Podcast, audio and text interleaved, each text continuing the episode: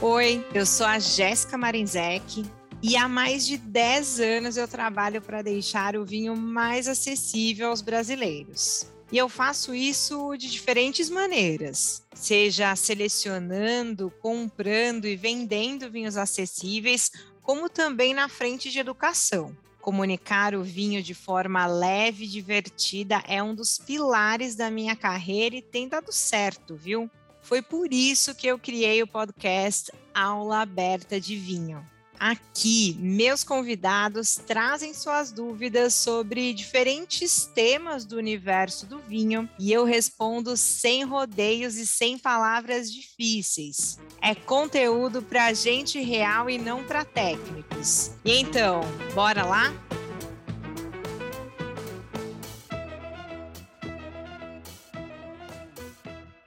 Bom dia, boa tarde, boa noite. Eu sou a Jéssica Marizek e esse é o podcast Aula Aberta de Vinho, conteúdo para pessoas reais. Vocês sabem muito bem que aqui a gente responde tudo na lata, sem vergonha. O que não sabe, talvez a gente vá atrás, talvez responde em outro podcast, mas não tem nenhuma vergonha, nenhum aperreio.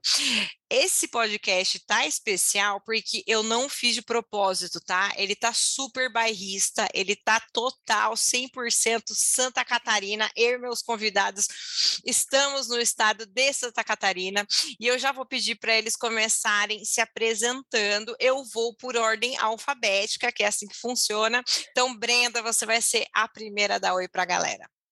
Oi, galera. Bom dia, boa tarde, boa noite. Me chamo Brenda. É, muito feliz de estar aqui. Obrigada, Jéssica, pelo convite. Então, eu estou entrando agora nesse mundo dos vinhos, né? Apenas 24 aninhos, faço faculdade de gastronomia e tenho muito interesse por essa área. Agora eu tenho um podcast, que a Jéssica já foi minha convidada, e que se chama Bora Beber, tá no Spotify. E também tem um perfil no Instagram, arroba gastrocracia, em que eu coloco algumas receitas, falo de alguns vinhos, de cerveja. Então, basicamente é isso que eu faço. Muito bem, eu não dei spoiler do tema de hoje, mas quem clicou já está sabendo, né? Porque ali aparece o tema. O tema de hoje é o perfil das uvas brancas mais conhecidas. Se você não ouviu o episódio do perfil das uvas tintas mais conhecidas, ouça esse aqui primeiro e depois vai lá ouvir o dos tintos, porque tá assim imperdível, tá muito engraçado. Eu dei muita risada mesmo.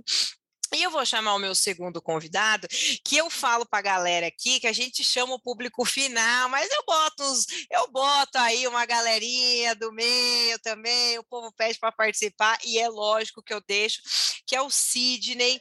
Sidney, se apresenta, porque o Sidney vai inclusive me ajudar a fazer esse podcast também aqui, né? Fala um pouco de ti, Sidney. E aí, pessoal, tudo bem? Espero que estejam todos bem. Eu sou Sidney Lucas, sou sommelier e vamos aqui tocar o barco aqui e tentar ajudar o pessoal a, a entender um pouco mais, né, né Jéssica? Esse, esse é o objetivo, mas quem acompanha o podcast sabe que antes dos meus convidados fazerem as perguntas, eu que faço o famoso quiz da Jazz com eles. E aí a perguntinha é super de boa. E eu quero hoje, hoje eu já dei um, um fogo no parquinho ali no, no Instagram, então eu vou começar com fogo no parquinho aqui também. E é o seguinte: tem alguma coisa que as pessoas fazem com vinho e que deixa vocês dois doidos, assim. Todo mundo tem alguma coisinha, todo mundo tem alguma coisinha que irrita, que fala assim: olha, não vou ficar ditando regra, mas tal coisa me irrita profundamente. Eu vou começar com o Sidney. Conta para mim se tem alguma coisa, Sidney. Ah, tem. O que mais me irrita, que me dá vontade de dar uma voadora na mão da pessoa, é quando ela pega o celular para abrir o tal do, do, do, do Vivino. Mas por quê? Conta, conta pra, eu duvido, eu não sei, né? Talvez tenha alguém que não conheça o Vivino, mas explica para a galera o que, que é o Vivino, por favor. Vivino é um aplicativo super útil, se soubesse consumir, se pudesse, se soubesse usado, né, Jéssica? Porque só que as pessoas usam ele de uma maneira muito equivocada para se basear em pontuação, em comentários que na maioria das vezes são muito subjetivos. E não, de, não deveria servir de, de, de, de referência assim para compra, e sim é, para a memória do, daquilo que você bebeu. Então, no seu perfil lá, vai lá, coloca no seu perfil, mantenha o Vivino no seu celular, lindão aí, e use como uma, como se fosse aí uma, um catálogo de tudo que você já bebeu, para evitar fazer raiva em sommelier de loja, de importadora, é, eu acho que a, a, a, polêmica do Vivino, e é como o Sidney falou, é um aplicativo muito legal para você registrar os teus gostos, né? Então, aqui, aí você descobre um parâmetro. Então, por exemplo, tudo que é vinho Malbec, por exemplo, você deu nota alta. Então, quer dizer que, né, a propensão de você é, é, é esse acompanhamento. Só precisa tomar cuidado, porque quando o, o Sidney fala que às vezes é bem, é, é, é pode ser controverso, é porque, ó, vou dar um exemplo aqui. Alguém odeia vinho doce. Vamos dar exemplo. Alguém odeia vinho doce. Aí tomou um famosão. Vamos pegar lá um moscatel perine da vida, famoserérrimo, que muita gente gosta. Essa pessoa vai fazer o que em geral? Vai dar uma nota baixa, vai avaliar mal, porque já não gosta de vinho muito doce. Então, quem avalia é o público final. Se alguém que você já conhece, que você confia muito, tipo um primo, né? Alguém, sei lá, da tua família mesmo, você quer seguir as dicas dessa pessoa, é legal. Mas é de fato tomar cuidado, porque você não conhece o gosto do outro, aí o outro avalia mal por questões né, próprias, e aí acaba com a fama de um vinho que às vezes é super gostoso, não é isso, Sidney? Fala aí. Isso, as avaliações são subjetivas, é baseada no gosto e não técnicas, né?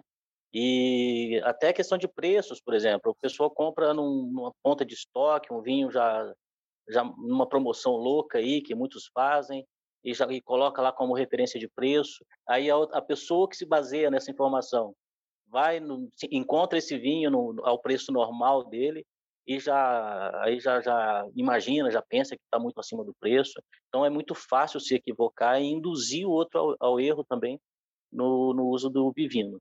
Então é legal para usar como memória. Boa! Aí, ó, já começamos com fogo no parquinho. Brenda, tem alguma coisa que você quer morrer quando alguém faz com vinho na sua frente? Cara, eu tenho muito nervoso, muito nervoso com sabragem. Muito, eu fico muito, olha, me dá assim um negócio, eu vejo vídeos das pessoas fazendo, ou tentando fazer, né, caseiramente, quebrando o vinho, quase se machucando, e eu penso, a que custo, né? Tudo isso para você derramar metade de um vinho, jogar ele todo fora e fazer uma graça ali. Então, isso me dá um nervoso e também é, já dentro dessa linha, os a galera é competidora da Fórmula 1, né, quando eles tomam banho de espumante também, me dá um pouco de nervoso. Então, eu acho que eu tenho nervoso com desperdício. desperdício do vinho, é essa. É. Exatamente.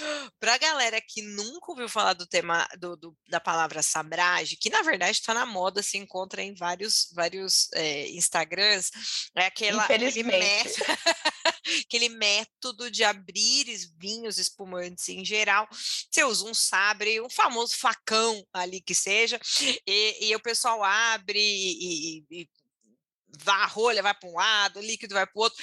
É uma técnica perigosa se você não tomar cuidado, porque até sommeliers, e aí o Sidney também pode dar uma aval aqui, né? Famoserérrimos no mundo, já gravaram vídeo quebrando, assim, estilhaçando garrafas muito caras de espumante mundo afora. Então, é, eu acho que tome cuidado.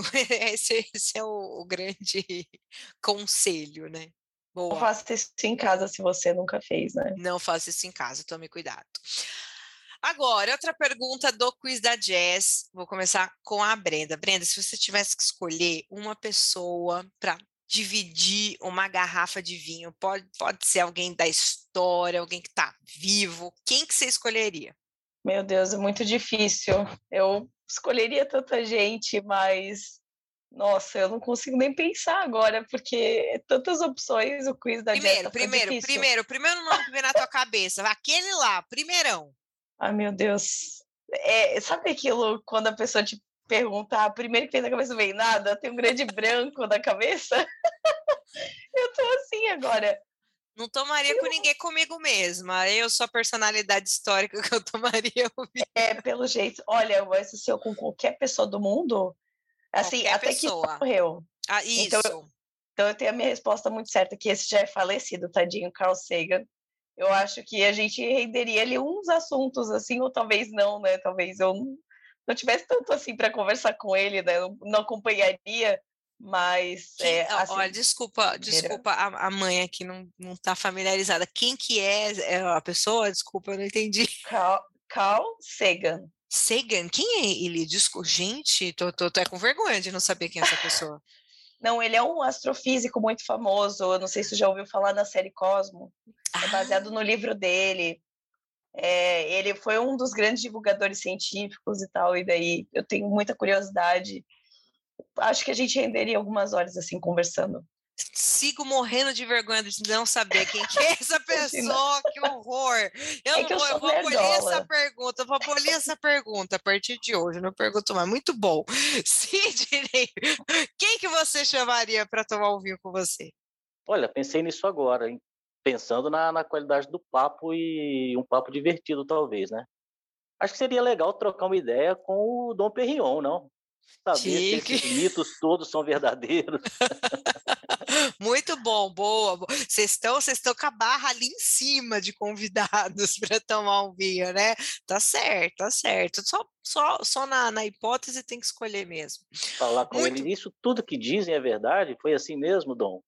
Muito bom, muito bom. É engraçado é. que quando a Jéssica fez essa pergunta, a primeira coisa que me veio na cabeça foi minha visa, né?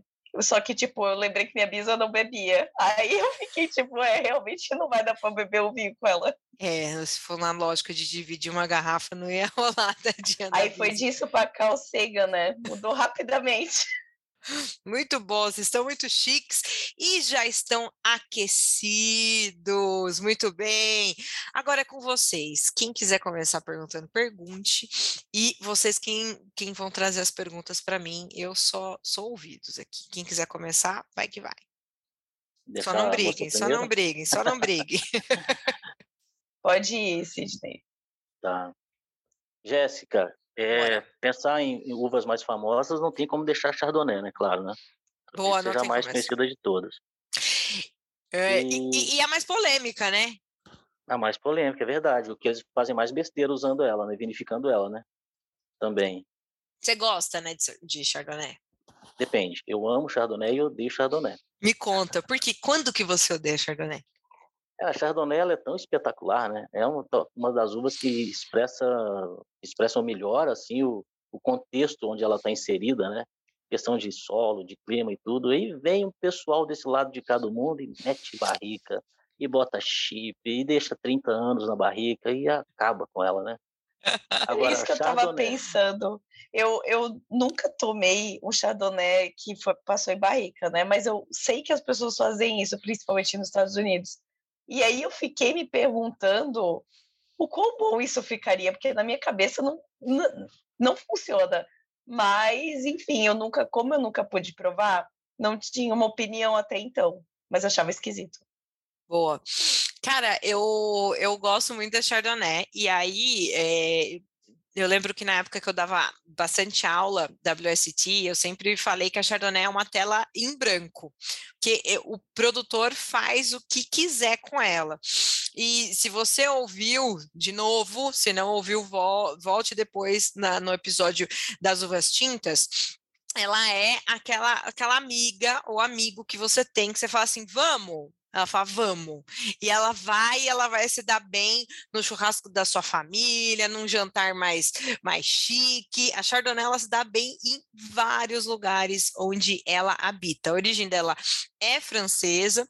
Então, quando a gente fala. E o que, que significa, né? Ela se dá bem em todos esses lugares? Ela vai se moldando.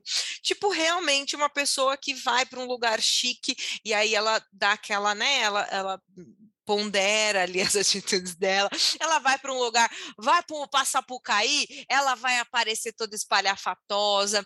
E aí, isso em termos vínicos. Então, se a gente pega um, uma região fria, ela vai ter uh, muita acidez, ela vai ter aquela coisa mais do refrescante, do lima, do limão. Agora, se ela vai para uma região muito quente, é o abacaxi, é a manga, é o melão, é aquela fruta voluptuosa.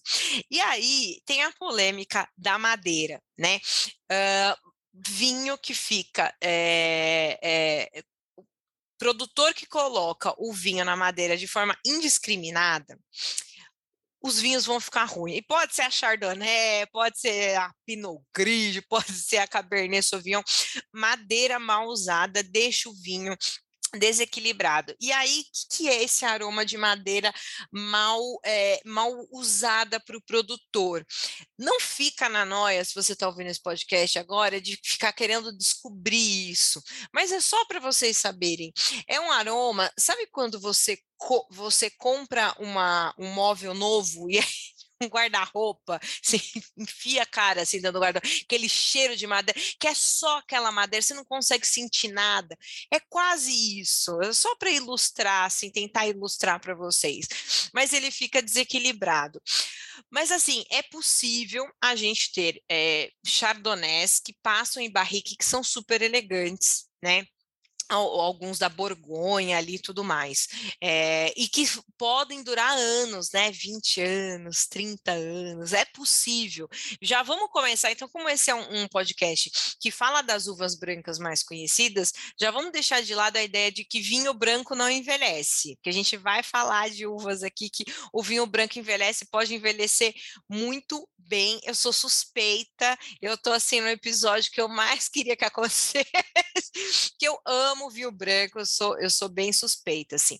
E para finalizar, eu gosto, Sidney, eu adoro aquele chardonnay com manteiga, sabe aquela nota da manteiga e tudo. A cara do Sidney tá até fazendo careta. Eu gosto, desde que, obviamente, tem acidez para equilibrar e tudo mais, senão o vinho fica pesado.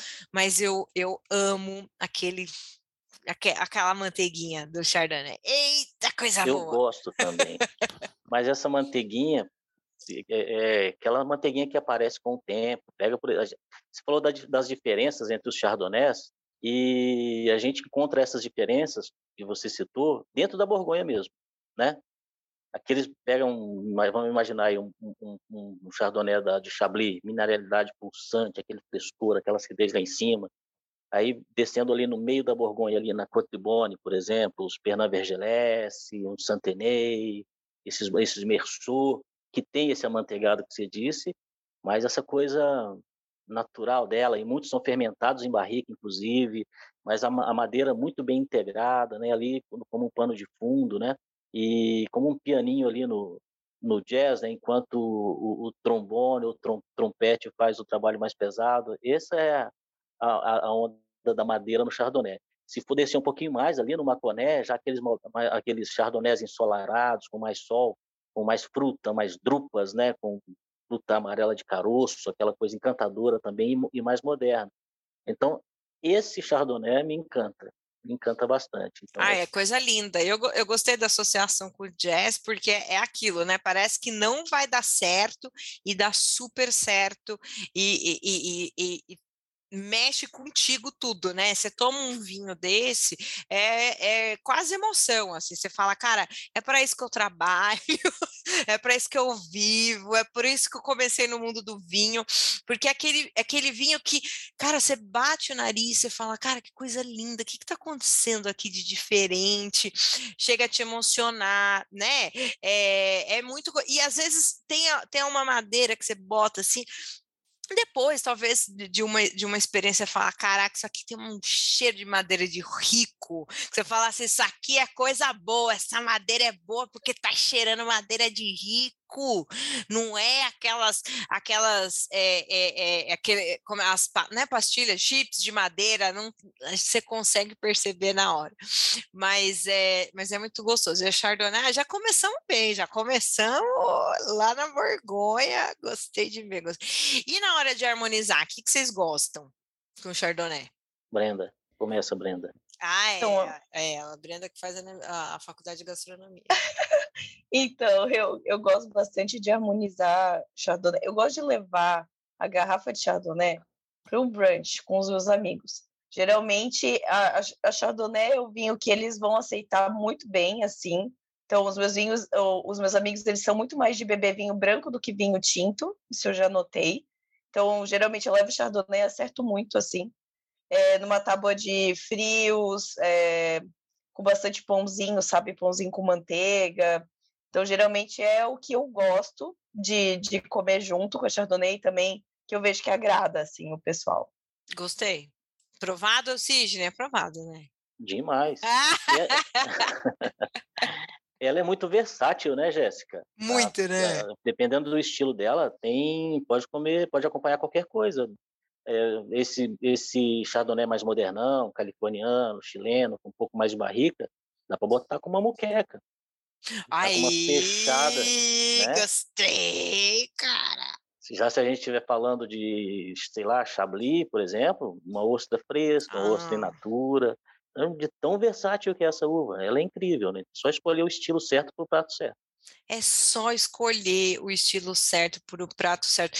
E a gente é capaz de falar isso para todas as uvas, assim, talvez não, mas, eh, mas é esse que é o legal do vinho, né? Ah, não gosto de vinho, mas porra, é só se escolher às vezes o vinho certo para o prato certo. Ah, não gosto de vinho doce, mas às vezes é só você escolher o vinho doce com o prato certo, né? Sim, porque a gama de vinho doce também é muito grande. Essa frase, essa frase é muito boa. E, a, e aí eu nem vou fazer, né, nem merchan, mas o pessoal da Seller, vocês sabem que eu sou super conectada em criação de conteúdo, rede social e tudo mais. E a, a Seller, ela tem uma, um, um quadro ali no Instagram deles que é Harmoniza que Melhora. Esse é um quadro, se não sei, o pessoal não vai ouvir aqui, eu acho que não, mas é aquela coisa que eu falei, cara, eu devia ter pensado nisso, que coisa incrível. E é exatamente isso, harmoniza que melhora. Ah, eu não gosto de um vinho com tanino, porra, harmoniza que melhora. Ah, tá muita acidez, harmoniza que melhora. Então, assim, é, é muito sobre harmonizar, e é exatamente isso que o Sidney falou. Muito bom. Próxima Totalmente. uva. Ah, ah Jéssica, eu lembrei, lembrei de uma harmonização de, com Chardonnay que deu muito certo. Que eu fiz um dia de bobeira, assim. Eu tava fazendo uma torta de morango, inclusive é a torta que é, cara, receita muito parecida com que a, a que a Paola Carrosseia colocou no, no canal do YouTube dela, sabe? Ela tem um vídeo lá de torta de morango. Cara, combinou muito bem, tá? Então recomendo. Olha, tá vendo? Chique, chique. Muito bem, próxima uva, me contem. Primeiro, primeiro eu acho que seria interessante a gente levantar um, uma questão aqui que esses dias eu estava me perguntando, assim, sabe aquela aquela noite que você não está conseguindo pegar no sono, e seu cérebro te leva para lugares esquisitos e, e, te coloca questões que você antes não tinha. Eu fiquei pensando, né, meu, a, as uvas brancas elas têm os piores nomes para se escrever e falar, né? Verdade. Eu acho que você está falando da Gewürztraminer, da A Gewürztraminer. uhum. Tem uma com V que eu nunca, eu nunca lembro ela. Com V? Vionier? Vionier, pode crer, Vionier. Nunca lembro dela. Vamos, é, é, tem uns nomes difíceis mesmo, mas às vezes, ó, a Gewürztraminer é, tá, a não vai dar, quem não tiver, quem tiver ouvindo e nunca ouviu falar, Gewürztraminer é G-E-W-U-R-Z-T-R-A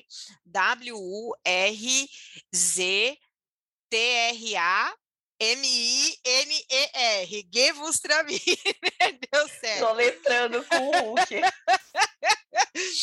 E, e a Gewürztraminer, já vamos falar dela, porque ela é uma, uma uva que para aqui para o Brasil, né, já é difícil a galera acessar pelo nome, A, B, até a própria disponibilidade, mas tem o, o Conosur, que é um grande produtor ali no Chile, que ele tem o, o vinho da bicicletinha.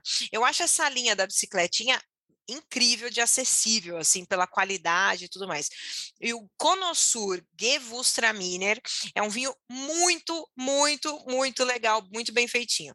E a Gewürztraminer, o que eu acho ela muito legal para quem está começando é que ela é super aromática.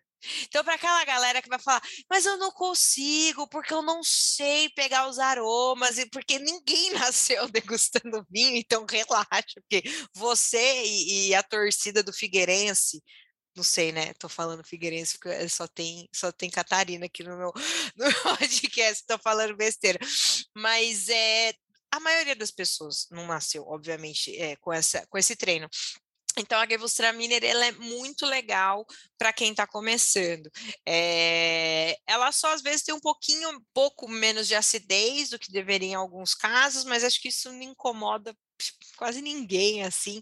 É, ela é uma uva muito gostosa. Vocês gostam? Já provaram? A Brenda que lançou aí a ideia da Gewürztraminer. Eu provei numa aula de harmonização uma, um vinho que ele era de sobremesa, né, com Gewürztraminer. Gostei bastante. Depois eu não, não provei nenhum outro, então não teria como dizer, mas naquele vinho de sobremesa estava bem aromático e tinha uma acidez legal, mas é porque ele era uma mistura com outros, outras uvas também, né? Mas Legal. e fora isso, Jéssica, fora Gewürztraminer, outras é, uvas que você indica para quem não ainda não tem né, o paladar, o paladar não, né, o olfato muito apurado para começar a sentir esses aromas? Ah, em geral são essas bem aromáticas, a Gewürztraminer é uma delas, e a Sauvignon Blanc, né, que vocês vão falar, mas eu já tô, já, já adiantei aqui a Sauvignon Blanc, que certamente é uma uva para quem está começando, baita boa pedida, assim aromática pra caramba, aroma de, de, de limão, de lima, de maracujá e tudo mais, muita acidez. Eu amo, eu já vou começar falando de harmonização, eu amo Sauvignon Blanc com macarrão pesto. Ai, olha, eu comeria todo dia. Eu amo pesto. Pesto no, no, no frango, pesto na massa, pesto. E Sauvignon Blanc com pesto que, Sidney, conta para mim mais o que, que, você acha da Sauvignon Blanc, que essa não pode sair daqui sem falar, né? Ah, a Sauvignon Blanc é incrível, né? Ela é muito gastronômica também, né? Vai com pesto, com pratos mais gordurosos, eh, abundantes em creme de leite, dependendo assim da receita, vai muito bem. Frutos do mar, que tem essa tendênciazinha, carne mais adocicadinha, né? Assim, fica bem legal. E Sauvignon Blanc é, sei lá, acho que é unanimidade. Cara, eu conheço gente que não gosta de Sauvignon Blanc. Talvez pela acidez, né? É, não, mas você sabe que é uma, uma sommelier famosa, tá? Ela... Ela, eu não gosto de Sauvignon Blanc. Não entendi, não entendi o enredo deste samba. Mas é, mas assim como todas as uvas que a gente fala para o resto das nossas vidas, tem vinho bom e vinho ruim. Tem alguns Sauvignon Blanc que eles podem ser too much, né? Eles podem ser assim tão exageradamente aromáticos, principalmente aqueles da, da Nova Zelândia, né? Eles são bem aromáticos, ele tem muita coisa acontecendo ali, pode ser cansativo para algumas pessoas. Mas eu vou estar tá mentindo se eu falar que eu não tomo assim com maior amor e carinho e, e vou feliz. E até um Sauvignon Blanc como eu falei no começo, cara, tem vinho branco que envelhece lindamente. Tem um, uma galera de uma região que se chama Sancerre. É, ó, vou lá de novo. S-A-N-C-E-R-R-E.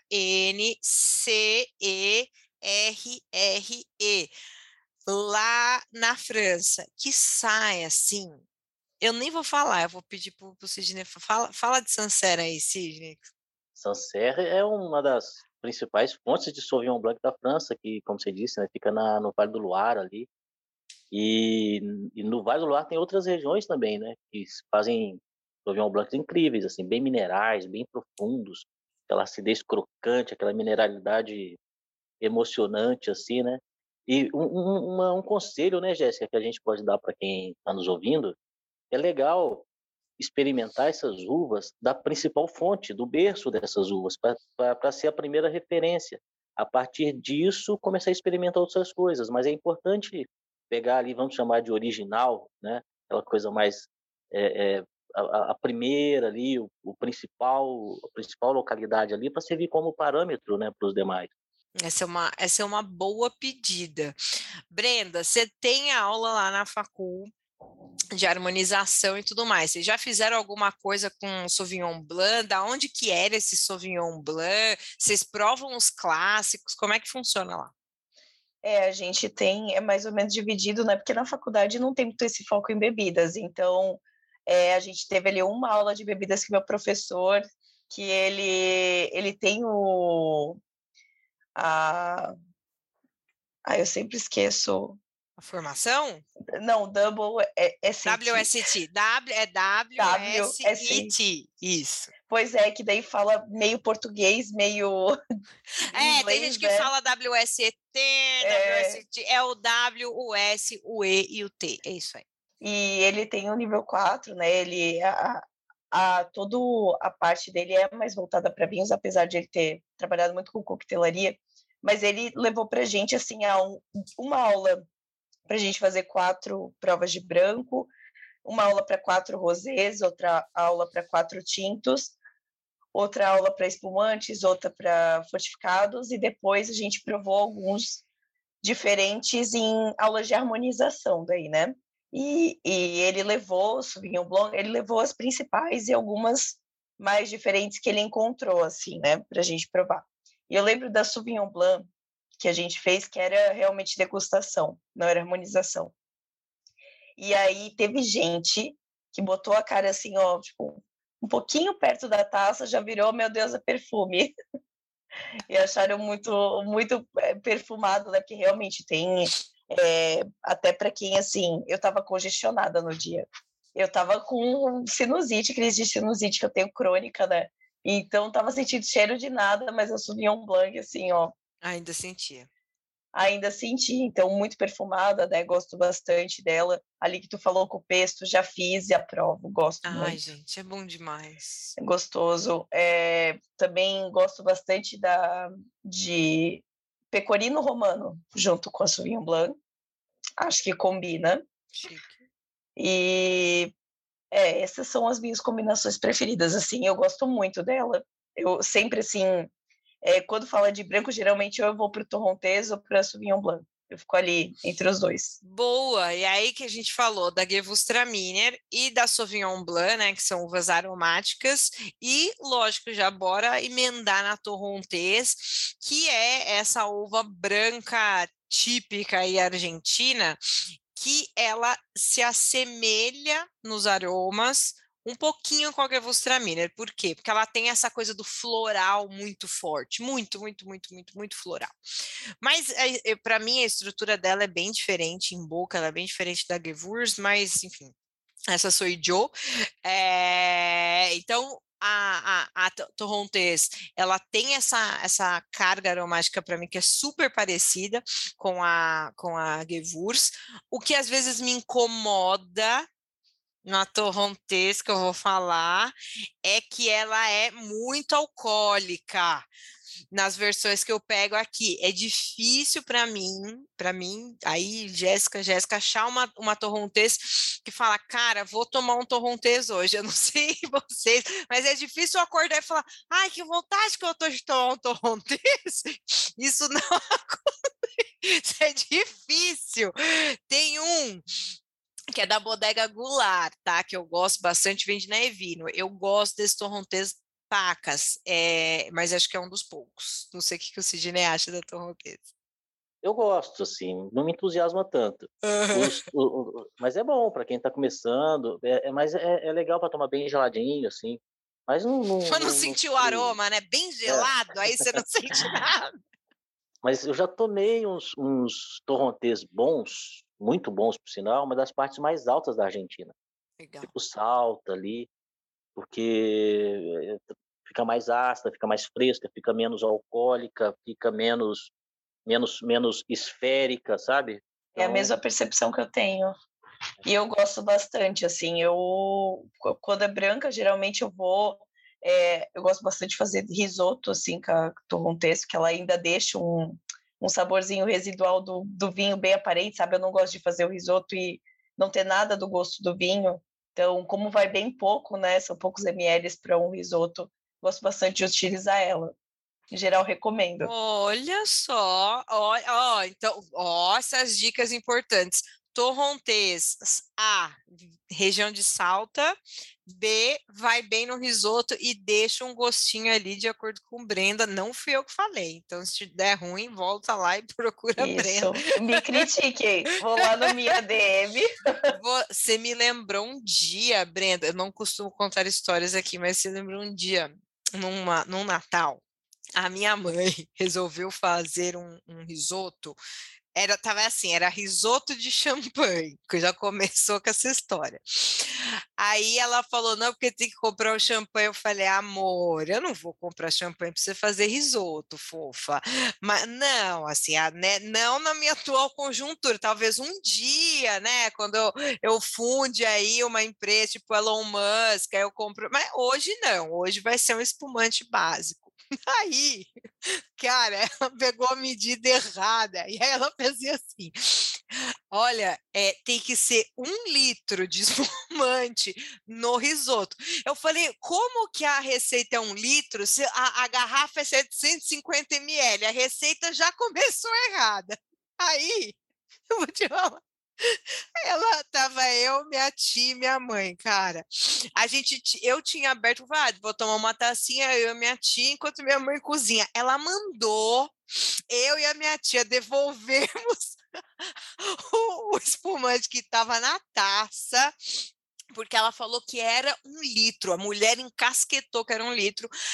Ficou pronto o risoto, eu vou te falar, era tão alcoólico, eu sentia, se a carne mordia, tava um ó, tava horrível, tava terrível esse risoto. Eu não preciso nem falar que rolou uma briga, porque eu fiquei puta que eu tinha que devolver o risoto, foi o ó, o Natal ó. E, então não façam isso com as pessoas, sigam a dica da Brenda, não a da minha mãe. Muito bem. É poucos ml. Assim, não, não querendo criticar um site muito, muito comum no Google, quando você pesquisa o nome de uma receita, já vai aparecer esse site. Mas, assim, é um site que não tem nenhuma ponderação. A pessoa vai lá e sobe qualquer receita. Então, assim, gente, cuidado. Se, se a receita pede um litro de champanhe e a garrafa tem 750 ml, já tem algo de muito errado ali. Então, Oi, né, Brasil? O senso comum, né, Brasil? Era o, o risoto para o exército, né? Não sei que exército é esse, gente, do exército bêbado. que mais? Que outras uvas é, a gente pode falar para dar um perfil aí para a galera? Me contem. é para falar de uva famosa, a Riesling, talvez? Ah, não dava para sair daqui sem falar né? de Riesling. Gente, a, a Riesling, ela é muito especial, né? Eu acho que não tem profissional no mercado ou pessoa que ame muito, assim, é, é, vinhos brancos, que não passe talvez por uma fase ou viva a vida inteira numa fase de amor a essa uva que se chama Riesling que é outra uva super versátil, né? Você vê como a gente está usando a palavra versatilidade para várias uvas brancas, porque ela consegue ser super seca e talvez não no Brasil, mas assim, na Alemanha você consegue uma coisa do dia a dia, bem gostosinho de Riesling, até um vinho de sobremesa complexo, sim, para você deixar abrindo na taça. E uma das coisas que a gente mais gosta que é acidez, que as pessoas confundem, né? Acidez, falam, ai, não, esse vinho. Eh, eu já tive loja, né? Eu lembro uma vez a gente fazendo degustação, aí a pessoa tomou um gole e falou: Ah, eu amei esse vinho porque ele não tem acidez. E ele tinha bastante. Eu falei, cara, você amou porque ele tem acidez, ele é refrescante, ele não é pesado, né? E óbvio, ele não é azedo, né? Você pensa acidez, talvez você, você, você, já pense num chupar limão, né? Eu acho que as pessoas pensam em chupar limão quando falam em acidez, mas não é isso. Uh, e ela tem esses aromas de flor branca, bem delicada. É de, não sei, a gente ficaria a noite inteira falando da Riesling aqui. Eu vou deixar vocês falarem um pouco também. A Riesling foi minha primeira pa paixão no mundo dos vinhos era que eu, com 19 aninhos, ia com meu vale alimentação lá comprar uma garrafinha para eu tomar sozinha numa sexta-noite, assim. Meu Deus, Gostava eu com 19 muito. anos eu tava com 19 eu tava tomando pinga e essa mulher pegava o VR. Olha, segura essa prenda em nome do pai. Não, adorava, cara, adorava. Eu lembro que eu gostava de provar vários, assim, mas eu tive a fase do, da Riesling, que eu ia lá e todo final de semana eu queria tomar uma Riesling, e foi uma época assim que eu nem estava tomando mais tanto tinto, porque eu tinha ficado meio viciada, assim, até que chegou o um momento que eu, putz, acho que eu já deu, né? Vamos, vamos para próxima. E... Mas eu acho que foi a única fase que eu tive, assim, no mundo do vinho, que, tipo, eu só comprava daquela, sabe? A da fase da Riesling. Sidney, você teve fase da Riesling também? Ou nunca passou, nunca teve? Essa é a questão. Eu, eu, eu exerço a profissão desde janeiro de 2000, 22 anos, e essa fase está tá persistindo até hoje. E o problema é que e a questão é que essa fase não se intensifica mais porque Riesling é caro, né? Não é uma uva. Fa... Lembra que a gente começou falando da Chardonnay, que você chama, ela vai para qualquer lugar? A Riesling é aquela amiga que você chama, ela vamos. A Riesling vai falar: não sei, quem que vai, como é que é isso, tem lugar para sentar, não sei o quê. Então, assim, ela não se adapta em qualquer lugar e ela não é fácil, né, realmente, de ser. Você vê que as uvas que não são tão fáceis podem gerar vinhos muito, muito bacanas, viu? Viu? Às vezes até as pessoas que não são fáceis geram coisas legais. A verdade. É. Você tinha comentado sobre a, o, vinhos doces, né? Que e muita gente tem preconceito. E se a gente fala em Riesling, não tem como não falar em Alemanha. E a Alemanha faz Riesling secos incríveis, incríveis, entusiasmantes. Mas o que ela faz de melhor com Riesling são os vinhos doces, né? Ai, Você é acha isso, Jéssica? O que eu mais é tenho gostado, que eu mais gosto são os doces. É demais. Gente, é demais. É assim, é assim, abrir um parênteses assim, porque até porque a gente falou da Sauvignon Blanc, que não é uma uva super famosa, mas que num parzinho com a, uma uva que chama Semillon, que se escreve Semilon, também faz vinhos é, é, doces incríveis, mas assim, os vinhos de sobremesa, feito de Riesling, de Sauvignon Blanc com Semillon, cara, é assim de, de, de novo, de falar, cara, é para isso que eu vivo, é para isso que eu trabalho, é para isso que eu tô nesse mundo. É um, é um, é um outro patamar, assim, e se você se, se puxa a, a, a, procurar novos sabores, eu nem tá aqui tô falando de vinho, né? Tô falando de comida, de bebida. Se você se puxa buscar novos sabores, a não comer sempre a mesma coisa, hoje eu estava almoçando com umas amigas do trabalho, coitadas, não vou falar o nome. vou falar o nome de uma, ela só estava fazendo aniversário hoje, e ela fala que só sai para comer hambúrguer. e aí ela estava brincando desse paladar dela. Ela fala: "Ai, gente, meu paladar é meio li limitado". Mas é isso, se você não sai para buscar outros outros sabores, cara, cê, quando bater um vinho desse, talvez você não aprecie tanto assim, talvez, né? Mas é, é muito gostoso, cara. E quando um vinho assim te emociona, um vinho já te emocionou, Sidney e Brenda? Me conta, porque um vinho já me emocionou. Já, já. Eu já passei mal do coração algumas vezes. Pelo amor de Deus, homem. E, e, as pessoas acham que é exagero, né, Jéssica? E não é. Cara, Alguns não é exagero. são emocionantes, assim, né? A gente é se depara com uma taça ali que e a gente para para pensar, falar, meu Deus, o que, que é isso? Que vinha que esse? coisa construída, é, é, quase um, é quase um, é quase não, é um objeto artístico. Você fala, meu, que, que relação doida é essa? Porque mexe com os sentidos, né? Mexe com, com o teu, com, com, com todos os sentidos, com a tua visão, com o teu fato, te leva para alguns lugares que talvez uh, esteja trancada aí na sua cabeça ou não, mas mexe muito com os sentidos, é, é, é muito especial. Já se emocionou, Brenda? Cara, é muito. E recentemente, inclusive, eu tive duas emoções muito grandes, assim. Uma com uma Malvásia Bianca. Cara, eu fiquei assim, desnorteada, não sabia nem o que fazer da minha vida, assim, eu fiquei, gente, isso aqui é para se aplaudir de pé, é, sei lá, todo mundo tem que beber isso aqui, tem que provar. Cara, eu fiquei assim muito emocionada. E teve um que me surpreendeu muito, e que eu acho que vocês vão achar um pouco esquisito, mas eu quase chorei também. Moscatel de Setúbal. Ah, lá, tá vendo? Outro, outro de sobremesa, super complexo. Sim. Imagina, imagina. Tá Exatamente. Gente, eu, eu, eu, eu senti aquele cheiro de oxidação, né? Eu lembro que na hora eu lembrei de óleo de carro. E eu fiquei tipo. É, Brenda, agora quem estiver te ouvindo talvez vai falar que coisa mais estranha, mas a Sim. gente promete que é legal, né? É legal, porque tu tem esse, esse espanto, mas depois ele vai te entregando algumas coisas também. E aí tu vai ficando, cara, que doideira. E aí Exato. não tem nada a ver com ele no teu paladar, né?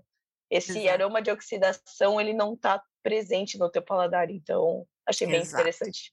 Exatamente, exatamente. É, gente, é, o mundo é desses, o mundo é desses. que mais? Tem mais alguma uva que vocês acham legal que a galera precisa saber, assim? Tem a italiana, né? A Pinot Grigio. A Pinot Grigio, essa estava na minha tá. cabeça. Foi, se eles não falarem, eu, é. vou, eu, vou, falar da Pinot Grigio. Eu, vocês sabem que quando eu comecei, comecei a trabalhar com, com vinho, Cara, é, eu não imaginava o quão Pinot Grigio era super famosa. É, eu para mim era, eu, eu, nem ouvia falar, eu nem estudava, nem não sei o quê, e aí depois você vai, né, cara, mas a galera adora Pinot Grigio, e a Pinot Grigio é outra, né, de novo, vamos usar a palavra versatilidade, que é super versátil. Você pode tomar é, alguns que não são, às vezes, tão bem feitos, né? Que parece uma coisa meio água, tô tomando água, é a mesma coisa, mas você pode tomar um Pinot Grigio, um Pinot Gris. E aí, galera, uh, quando você vê o nome Pinot Grigio, ou você vê Pinot Gris com S no final, trata-se da mesma uva, mas possivelmente de regiões diferentes, né? Meio que convencionou-se que o Pinot Gris é mais complexo, o Pinot Grigio é mais do dia a dia, mas não necessariamente. Pinot Gris a gente vê muito ali na na França. Mas o Pinot Gris, ele, vantagem do Pinot Grigio, né? O Pinot Grigio italiano, vantagens. Para mim, que eu amo, são os vinhos de sexta-feira, que são aqueles vinhos do tipo, não quero pensar, tô cansada, eu só quero um vinho que assim, ó, entre, abrace e fale, venceu essa semana, parabéns, tá aqui, esse teu vinho, porque não, não é todo vinho que eu quero abrir e ficar pensando, né? Que eu quero ficar confabulando, que eu quero entender, que eu quero que o vinho abra. Eu às vezes só quero um vinho de sexta-feira. Não sei o que, que vocês pensam da Pinot Grigio, me contem. Ah, eu amo também. Pinot Grigio é show de bola. E, e... Mas tem até alguns Pinot Grigios que fazem pensar, aqueles Pinot Grigios do, do Cólio, por exemplo, do, do, do, do Trentino, aquelas partes mais altas do nordeste da Itália ali, né? Super. Boa. Tem umas coisas, tem umas coisas de altíssimo padrão. E Sim, que tá. joga por terra essa essa ideia de que o Pinot Grigio italiano é é, é o simplesinho, é o vinho facinho, e o francês, que é mais complexo e tal, né? Depende, né? No, no mundo do vinho sempre depende, né, Jéssica? Essa é a maior, essa é o que a gente mais fala, né? A gente encontra Pinot Gris incrível, às vezes, ali da Nova Zelândia, mas é aquela produçãozinha assim, uh, mas eu, eu, eu acho que Pinot Grigio é, é, aquele vinho que você precisa ter, tipo, ah, o que, que eu preciso ter na adega? Ah, tem um Pinot Grigio aí na adega, facinho de beber, tá cozinhando, abre um Pinot Grigio, limão, aquela coisa, lima, limão, florzinha branca, tá, tá massa demais. É, eu acho que ele é meio coringa nesse sentido. Às vezes ele não vai ser coringa na tua harmonização e tudo mais, mas pro dia a dia ele é um grande coringão, né? Sempre de preço bom, né? A gente Sempre encontra bom, Pinot Grigios legais aí a preços bem, bem modestos, né? Lá no, no é. Friuli, por exemplo, que é uma fonte incrível de, de, de, de Pinot Grigio, a média de preço é mais baixa também, né? Exato. Comparado com, com as outras uvas, assim. Exato. É legal que ele está ficando mais comum nas prateleiras né, do mercado, assim, cada vez eu vejo mais rótulos de Pinot Grigio, então acho que a acessibilidade é a parte mais legal dele, assim. Acessibilidade, boa, gostei, gostei. Pinot Grigio acessível. A gente falou de uma quando a Brenda estava comentando sobre as uvas que as uvas, pô, porque as uvas brancas têm, né, escreve difícil, que é a Viognier, né, que a gente não comentou muito, não é super disseminada, mas já que a gente falou sobre ela aqui, vamos comentar um pouquinho sobre a Viognier, que não é de novo, fácil de ser encontrada em vários lugares, porque ela é difícil mesmo de ser plantada é, e pode gerar vinhos bem complexos, mas eu já falei bastante dessa. Agora, quem vai explicar a, a Vionier é Sidney. Sidney, conta pra galera tudo sobre a Vionier. tá bom. É uma uva que, dependendo, dependendo de onde vem, ela pode ser, ter aquela pitadinha de torrontês, meio que cansa na segunda, terceira taça ali. Mas, dependendo também de onde vem, faz vinhos profundos, né? Que é o berço da uva, se não me engano, é o norte do Rhône.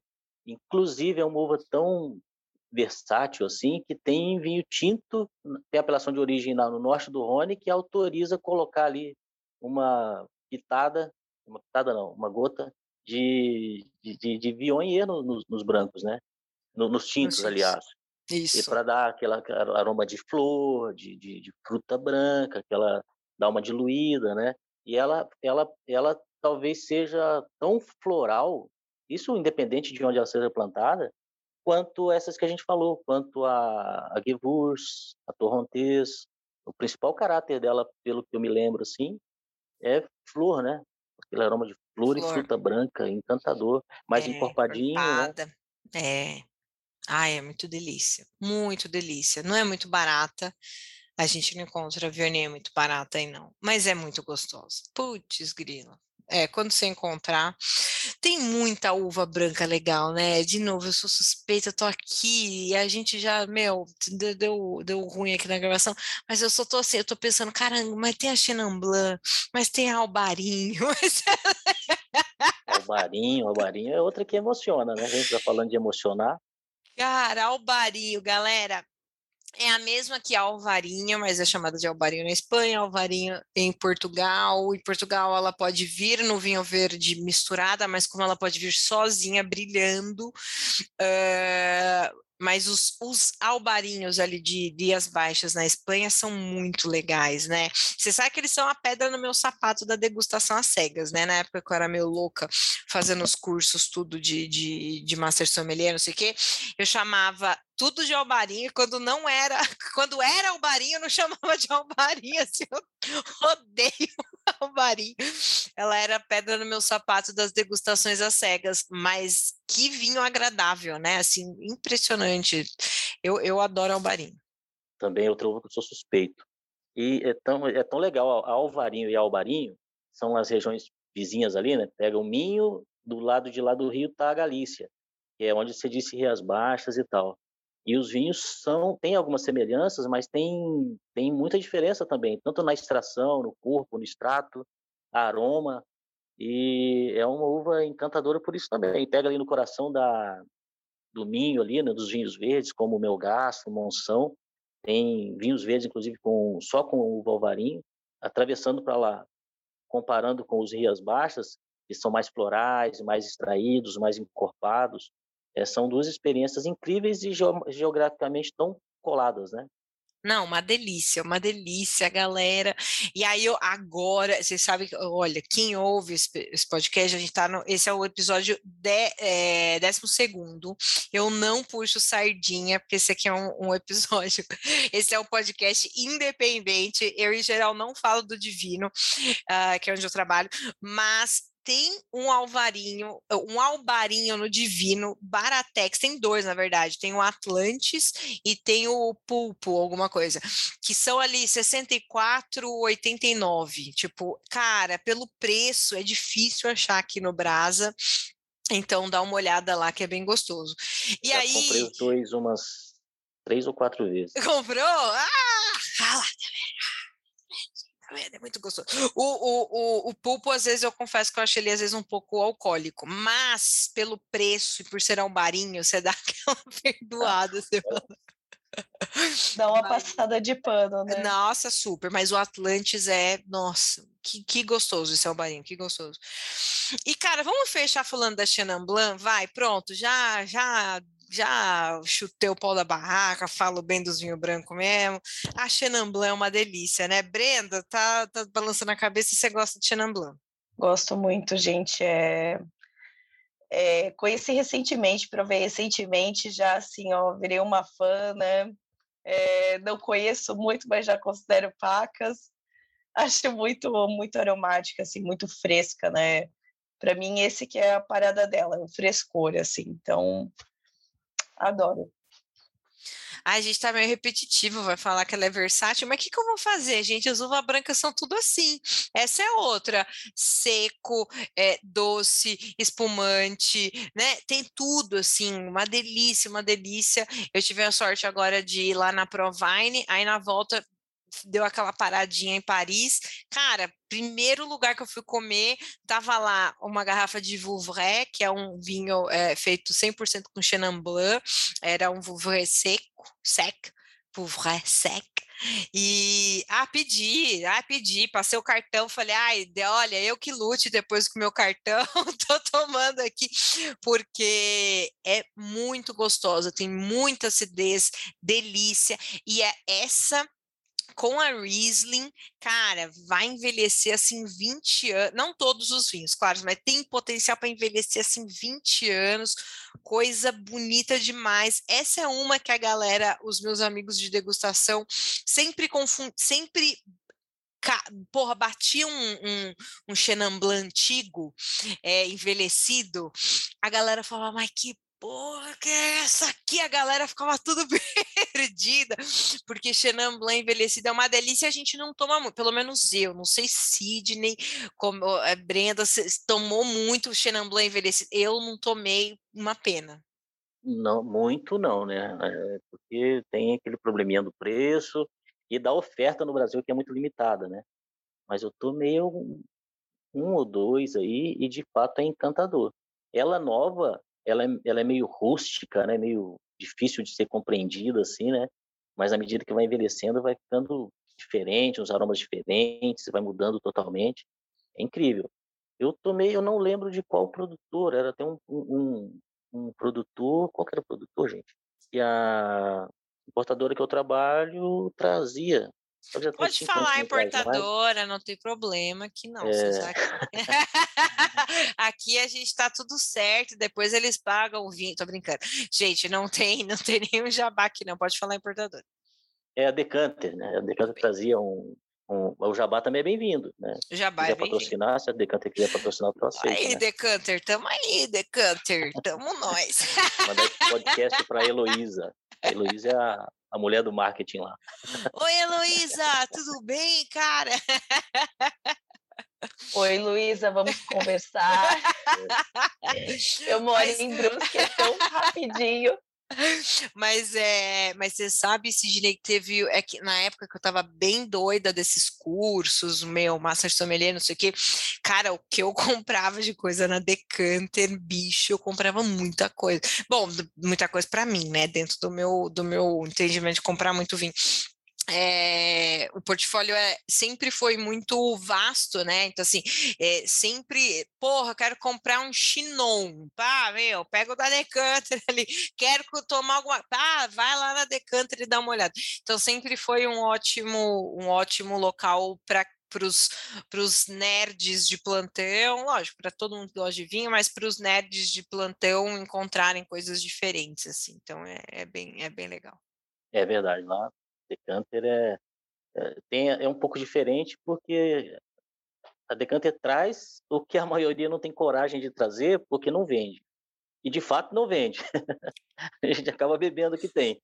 Mas a ideia é divulgar a cultura do vinho, né? É, olha, tem, ó, vamos falar de, a gente está falando de vinhos brancos, mas tem os vinhos laranjas, né? Que são aqueles vinhos brancos feitos, a grosso modo, é, da, do, do, maneira dos tintos, com uso de, de, das cascas, maceração, e o, o cara do vinho laranja tem na Decanter, né?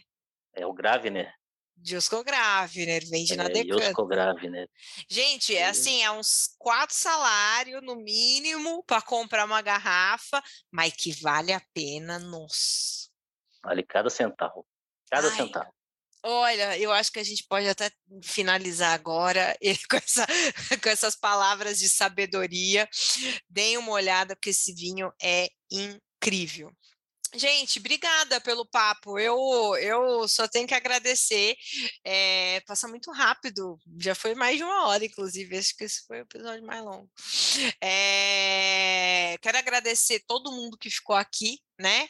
Se ficou até o final, já sabe, né? Compartilha, comenta, manda no, no, no WhatsApp da família. Se não gostou, guarda para você, porque eu não quero saber. Eu tô fazendo isso daqui de graça, então se não gostou, não tô nem aí. E aí eu quero que meus convidados é, deem o seu último, a última palavra. Vou começar agora com o Sidney. Fico feliz demais de ter participado, Jéssica. Foi um prazer, viu?